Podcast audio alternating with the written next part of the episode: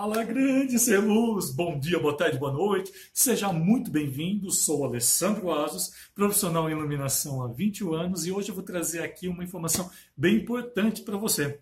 Hoje é o vídeo de sexta-feira e toda sexta-feira eu dedico né, a estar tá falando de algum livro que de alguma certa forma tem a ver com iluminação em sua forma mais abrangente. Né? Então eu pego livros desde da iluminação artística até a iluminação funcional e trago aqui. São é, muitas vezes são livros que você não está acostumado a ver no seu dia a dia.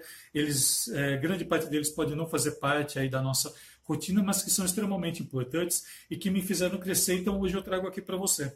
Beleza? Então, se você está chegando agora, seja muito bem-vindo. Esse canal, se você está vendo aqui pelo YouTube, ele é totalmente focado, né, há mais de 6, 7 anos aí, a questão de tratar a iluminação cênica de uma forma muito grande e muito vasta, né? mostrando para você que ela não é um pequeno universo, mas sim ela é um gigante universo que você pode estar tá trazendo e melhorando cada vez mais, beleza? Bom, hoje sexta-feira, então, eu vou estar tá mostrando esse livro aqui que, para mim, é um livro extremamente importante, demorou para eu consegui-lo, porque ele tem um certo investimento. Quando eu falo investimento, eu falo assim que livros são investimentos, eles não são custo, tá? Eles são investimentos na sua carreira. É através desses livros que a gente começa a, a aprender a ver é, muitas vezes outras outras formas né, de enxergar a nossa profissão. Esse, filme, esse livro, né, ele não está totalmente ligado à iluminação, porém ele tem muito a ver com a iluminação, que se chama Máquinas dos Deuses aqui do Ciro Del Nero. Esse livro, deixa eu só ver aqui para não pegar aí, para não pegar reflexo. Esse livro, ele é muito importante, principalmente para a galera que trabalha em teatro, para a galera que quer conhecer um pouco mais a respeito do teatro. O Ciro Del Nero, né, ele foi professor da USP. Aliás, um renomado, né, um renomado artista é, dentro da área da, da cenografia, da cenotecnia. E em falar em cenotecnia, é uma das, das grandes abordagens desse livro aqui. Eu tenho algumas anotações aqui que eu faço, e esse livro aqui é muito legal, principalmente para quem quer conhecer a respeito de palco, né? É, a respeito de história do teatro. Ele era grandiosíssimo, né? Falando disso, né? E aqui ele vai mostrar toda uma maquinaria, é muito interessante, né? Porque assim, o que, o que eu gosto né, de contar? Quando eu conto minha história, né, o, a minha história da iluminação é uma história muito comum que você está habituado a ver. A minha história ela é muito mais focada dentro de como a luz influencia o ser humano, ou seja, ela tem um lado muito mais sociológico e antropológico do que histórico. E toda vez que eu vejo esse livro, eu lembro disso. Para mim, ele tem grande fator histórico, com certeza, né, dentro da, da iluminação cênica brasileira, dentro do teatro brasileiro. Porém, eu falo que o fator social, quando a gente conhece, é, é, é muito mais interessante. Deixa eu ver se eu acho aqui, enquanto eu vou falando com você. Eu, com a minha mania de não querer marcar as coisas, mas enfim. Por exemplo, quando a gente pega para estudar o teatro grego, a gente vai encontrar diversas, é, diversas maquinarias que até hoje nós utilizamos. Né? Caso você não conheça, você está tá tendo seu primeiro contato hoje em dia com teatro, tudo, se você entrar dentro de um teatro, dentro de um teatro de verdade, eu não estou falando, eu não estou falando, eu estou falando de um teatro mesmo que tem rudimento, que tem bambolina, que tem, que tem tudo, né? Você vai ver que ele tem varas, né, de iluminação que sobem e descem. Na verdade, toda essa, essa esse mecanismo né, ele foi trazido da engenharia naval. Se você entrar dentro de um teatro, né, que você vê as varas que sobem, descem, com tudo aqueles trilhos, com tudo, você vai ver que tudo aquilo ali é uma engenharia naval. E foi isso que os gregos fizeram na época. Né? Como eles tinham uma engenharia naval né, totalmente forte, tanto é que eles conquistaram um reino gigantesco, né? o, o povo grego, a gente sabe disso. Então eles tinham diversas estruturas, né, como a Delx Machine.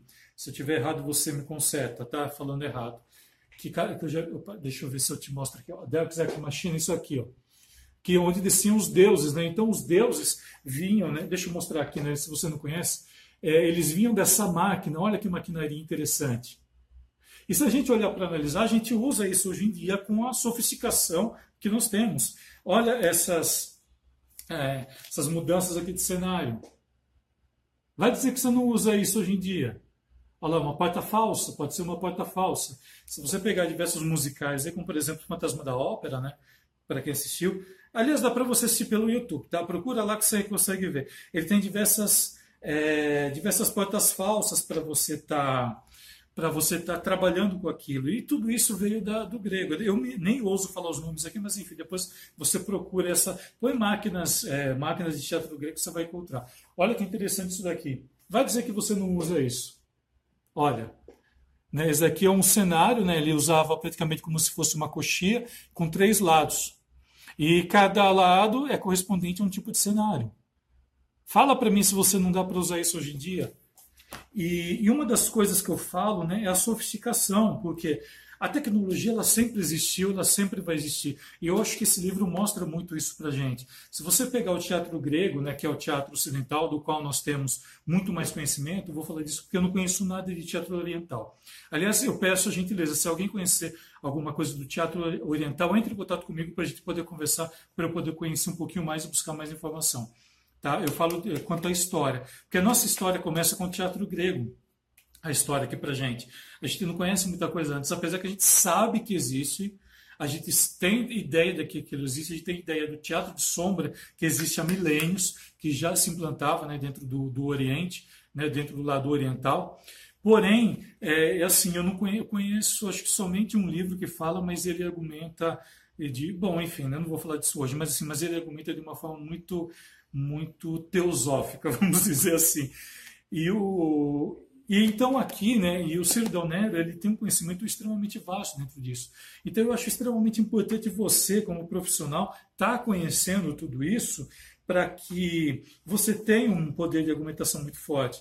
Hoje em dia também uma coisa muito interessante que ele fala aqui, que eu não sei se você conhece, é isso aqui, ó. Né? Isso aqui era um teatro de medieval de rua, do qual começaram os altos de Natal. Vou mostrar aqui. Essa foto também é muito simples de você encontrar. Você, deixa eu ver se tem o um nome aqui.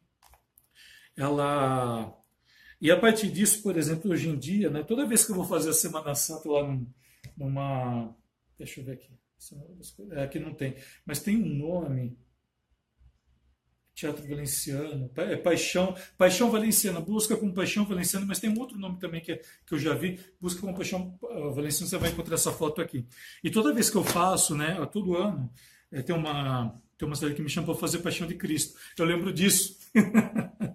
eu lembro disso. Eu me, eu me remeto ao teatro medieval, que era o teatro que eles começaram nas ruas, né? Que a, a que a Igreja Católica, né? Ela começou, como a grande maioria né, dos das pessoas na época não, não sabiam ler, é, não sabiam ler, então você tinha que trazer aquilo de alguma forma. Então você vai trazer pela questão da figura.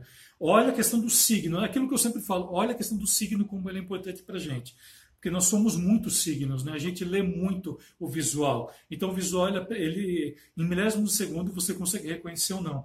E nessa época, talvez eles usassem até sem querer. Então eles fizeram que o uso do teatro, né, que é esse teatro ligado aos altos, né, aos autos de Natal, aos autos de Páscoa, ou seja, falando de uma vida é, cristã ligando qualquer religião, né, de alguma maneira. E, e trouxeram essa coisa linda. E nós fazemos isso hoje em dia. Quantas cidades têm Paixão de Cristo? Nada mais é que você se remeter à era medieval. Claro, com a tecnologia que nós temos hoje. Esse, esse eu acho que é o ponto principal que eu quero que você entenda com esse livro aqui. Tá? É aquilo, o fator histórico é muito importante, sim, porém, a questão de, de habilidade, que você vê assim, o que, que você mudou né, da, da questão. Se você entrar hoje num teatro, por exemplo, você simplesmente você vai voltar muitos anos atrás, a 500, 600 anos atrás, você vai voltar. Porque ele não mudou. Você pega o início do teatro italiano, do palco italiano, por exemplo, lá para o século 15, 16, né, que é onde ele começou a ser inaugurado, o que, que ele mudou? Somente a questão da tecnologia. Nós utilizamos da mesma maneira porém com uma tecnologia muito mais avançada. O que antigamente eu tinha um monte de rodana e tudo feito à mão com contrapesagem, hoje em dia tudo isso pode ser feito é, através de um único botão. Né? Aqui também tem uma outra foto, eu achei isso muito legal, muito legal mesmo.